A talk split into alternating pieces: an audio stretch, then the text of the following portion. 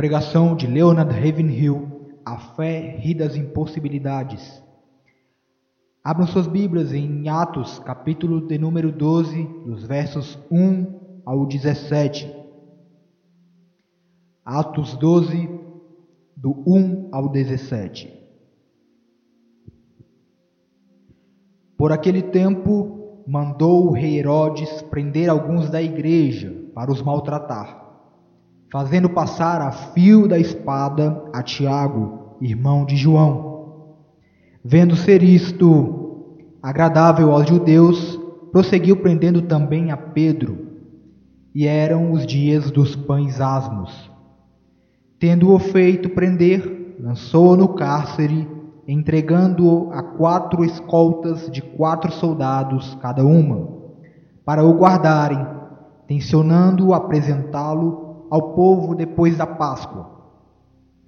Pedro, pois, estava guardado no cárcere, mas havia oração incessante a Deus por parte da igreja a favor dele. Quando Herodes estava para apresentá-lo, naquela mesma noite, Pedro dormia entre dois soldados, acorrentado com duas cadeias, e sentinelas à porta guardavam o cárcere.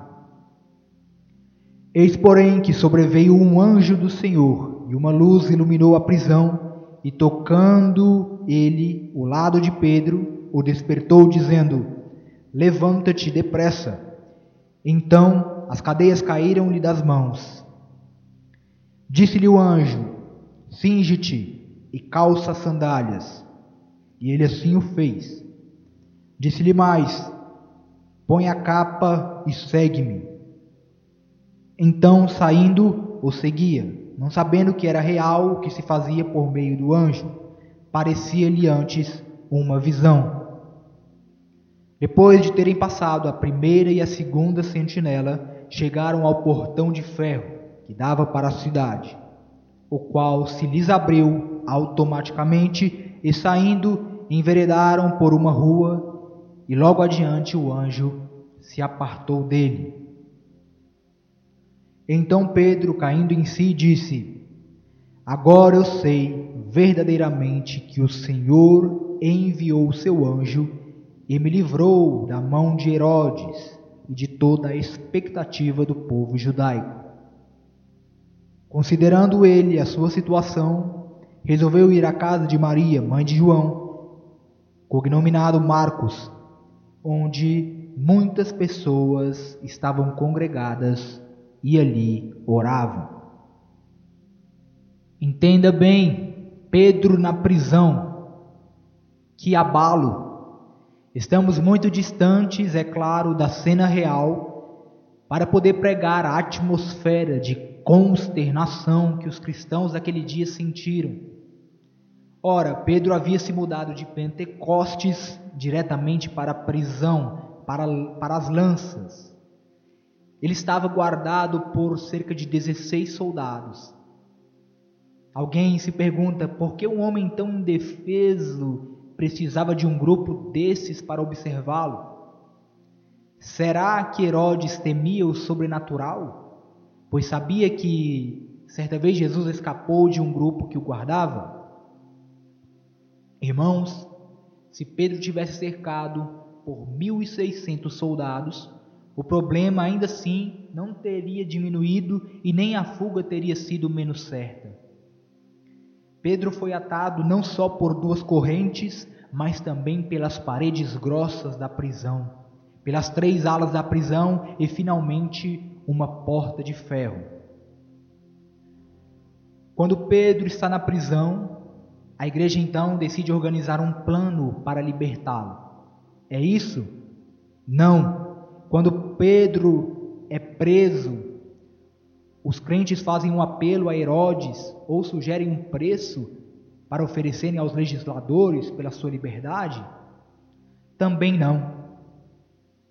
Pedro era um homem que havia libertado outros através da oração e agora outros deveriam crer para a sua libertação.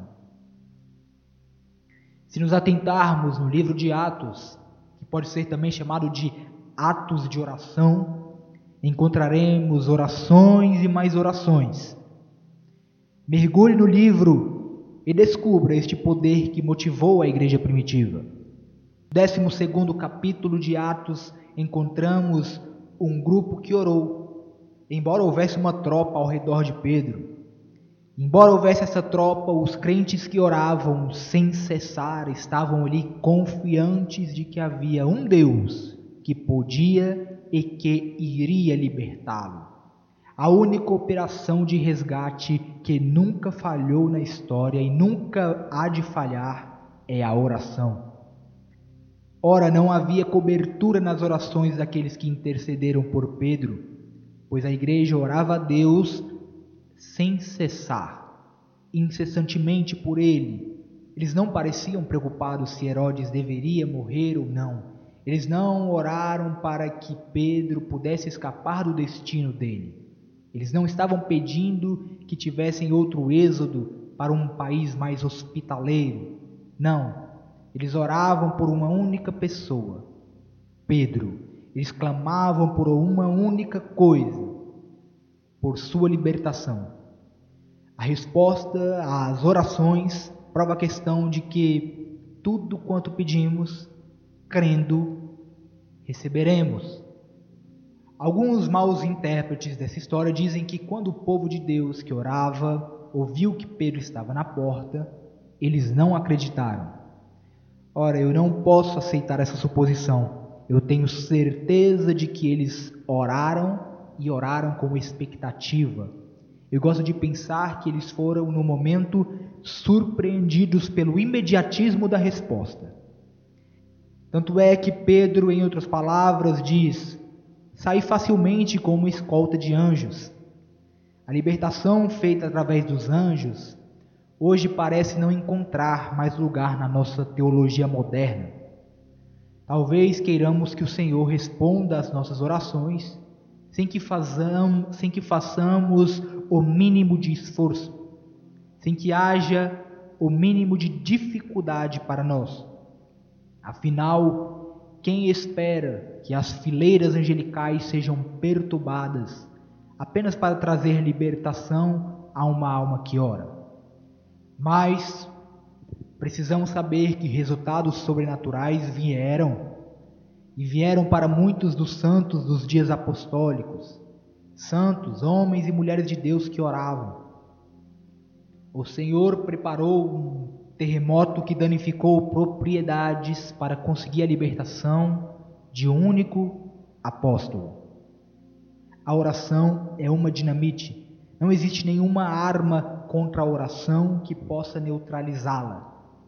Algumas coisas podem até atrasar as respostas à oração, mas nada pode impedir o pleno propósito de Deus. Embora demore, espere por isso. O primeiro requisito na oração é acreditar.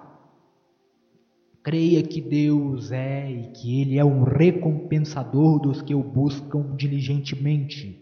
Creia que Deus está vivo e, portanto, Ele tem poder.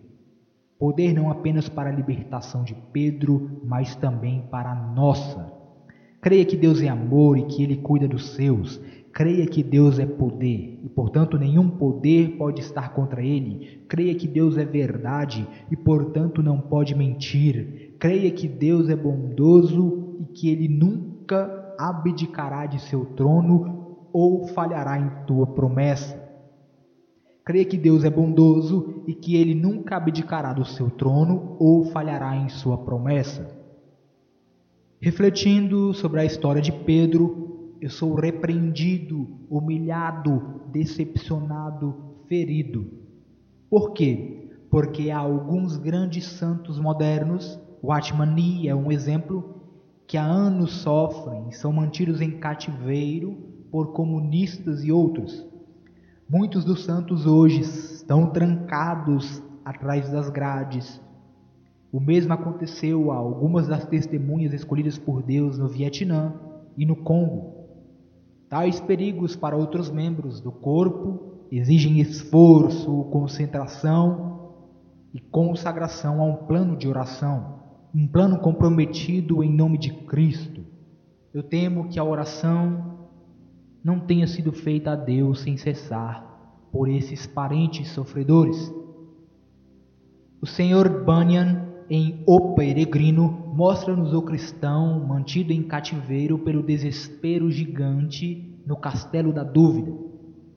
E a chave ali para sua libertação foi a promessa. Nós cristãos estamos em cativeiros em muitos níveis hoje em dia em empresas pessoais, domésticas, em igrejas, em agências missionárias e etc. Mas os grilhões se quebram e as masmorras caem quando a oração é feita pela Igreja de Deus. Oração essa sem cessar, oração que pode transformar o nosso estado atual, nosso status quo, oração que nos drena de todos os outros interesses, oração que nos entusiasma por suas imensas possibilidades, oração que vê Deus como aquele que governa no alto e sublime trono, todo-poderoso para salvar, oração que ri das impossibilidades e grita: será feito, oração que vê todas as coisas sob seus pés, oração que é motivada pelo desejo da glória de Deus. No que diz respeito ao ser humano, esse tempo de calamidades exige uma igreja mais saudável do que a que temos. Esta manifestação gritante do mal na juventude, como também na violação dos mandamentos de Deus em todo o mundo, exige uma fé que não se reduz, que não diminui. Não podemos deixar que as nossas espadas de oração enferrujem nas banhas da dúvida Será que nossas harpas de oração serão penduradas sem sintonia nos salgueiros da incredulidade? Se Deus é um Deus de incomparável poder e incrível poder, se a Bíblia é a palavra imutável do Deus vivo, se a virtude de Cristo é tão fresca hoje como quando ele primeiro ofertou a si mesmo a Deus depois da sua ressurreição, se ele é o primeiro e único mediador hoje, se o Espírito Santo pode nos vivificar como fez com nossos pais da fé, então todas as coisas são possíveis hoje e tudo é possível àquele que crê. Os mares estavam fervendo, os ventos estavam uivando, as velas estavam rasgando, os mastros estavam voando, as estrelas estavam se escondendo, um ciclone estava soprando, as pessoas estavam chorando e chorando, soluçando e suspirando, enquanto um só homem estava louvando. Todos estavam esperando a morte, exceto um homem chamado Paulo. Em meio a uma cena de desesperança, e se é que alguma vez houve uma, Paulo grita: Senhores, eu creio em Deus. Assim como as coisas também parecem desmoronar nos dias de hoje, eu vou me juntar ao apóstolo Paulo e dizer com fé: Senhores, eu creio em Deus. Vocês vão se juntar a mim?